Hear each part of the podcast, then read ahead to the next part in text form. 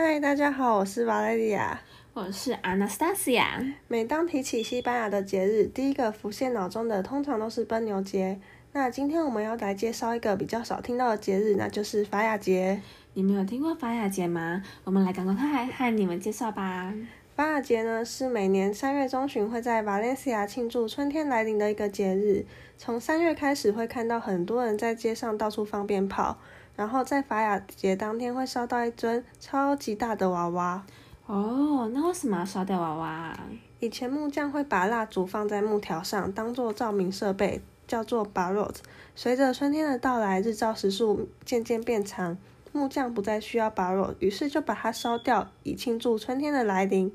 后来有些木匠还会用人偶装饰自己的 barrot，于是就变成燃烧人偶的法雅节了。所以法雅节西文称作 Las Fallas，大写的 Fallas 代表着节庆，而小写的 Fallas 就代表着这些人偶哦。其实还有另外一个由来啦，就是三月十九号是木匠守护神三和赛的生日，所以他们才会选择在这一天烧掉玩偶，以庆祝他的生日。嗯，在法雅节期间会有法雅人偶的展览跟竞赛活动，人们会票选出最喜欢的人偶。这些人偶从几万欧元到几十万欧元皆有。曾经有一届冠军人偶甚至价值四十万欧元呢。最受欢迎的法雅人偶可以进入法雅博物馆陈列，其他的就都会全部被烧毁。四十万欧元太夸张了吧？对啊，我也觉得。啊，对了，以前法雅人偶的造型主要围绕在国王、骑士、英雄等历史人物身上，但是随着时间推移，主题逐渐变得多元，他们开始制作一些政治人物，以批判时事或讽刺政治，有时候也会跟着当年度流行的角色来创作，像是今年甚至有拉加萨德巴贝耶。还有还有，鞭炮在法雅节中占有相当重要的地位，就像我们过新年放鞭炮一样，用燃烧象征除旧布新，迎接春天。而一大早会用鞭炮把大家吵醒，以宣告法雅节的来临。晚上也会放烟火来庆祝哦。常见的有三种烟火，第一个 petardo 是一种小的鞭炮，但不像我们过年的鞭炮是用点的，而是用力丢到地上，它会发出声响和火光，有点类似我们的甩炮啦。Petardo 也是很多小朋友最喜欢买的鞭炮，常常可以看到他们在路边玩。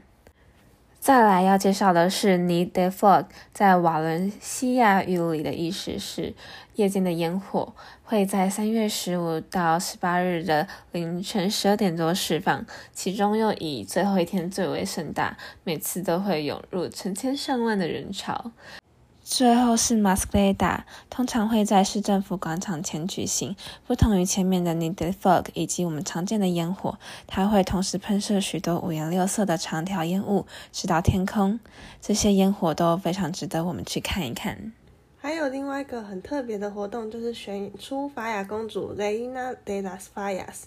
全城每个社区的法雅公主都会穿着华丽的传统服装，出席各种庆典活动。也因为要定做一套全新的法雅服装，都要在半年前就开始准备布料、装饰等等，最高甚至可达两千欧元以上呢。所以想体验一日法雅公主的人，便会去租借法雅服，就很像是我们去日本会穿和服的样子。整个法雅节期间，这些法雅公主候选人会参加各式活动，就是法雅节的代言人。在法雅节结束的前两天，还会举行法雅公主的游行和鲜花活动呢。他们会到达圣女广场，将鲜花献给圣女，代表着一年的平安和幸福。对了，说到游行，在法雅节期间，街道两旁都会装饰各式各样的彩灯。从晚上八点开始，每到整点或是半点，都会放音乐，加上七彩绚烂的灯光秀，为法雅节增添更多色彩。嗯，除了以上提到的这些大型活动之外，各地也会举行各式各样的庆祝活动，像是在空地或街道上搭设帐篷，烹调特色美食西班牙炖饭巴埃亚，以及法雅期间的特色小吃西班牙甜甜圈布纽埃罗。最经典的吃法就是趁着刚出炉的时候，沾着热乎乎的巧克力吃，又或是在帐篷里面跳舞、吃喝、聊天。规模大一点的，则会邀请乐团开启露天 party，甚至还有扮装游行呢。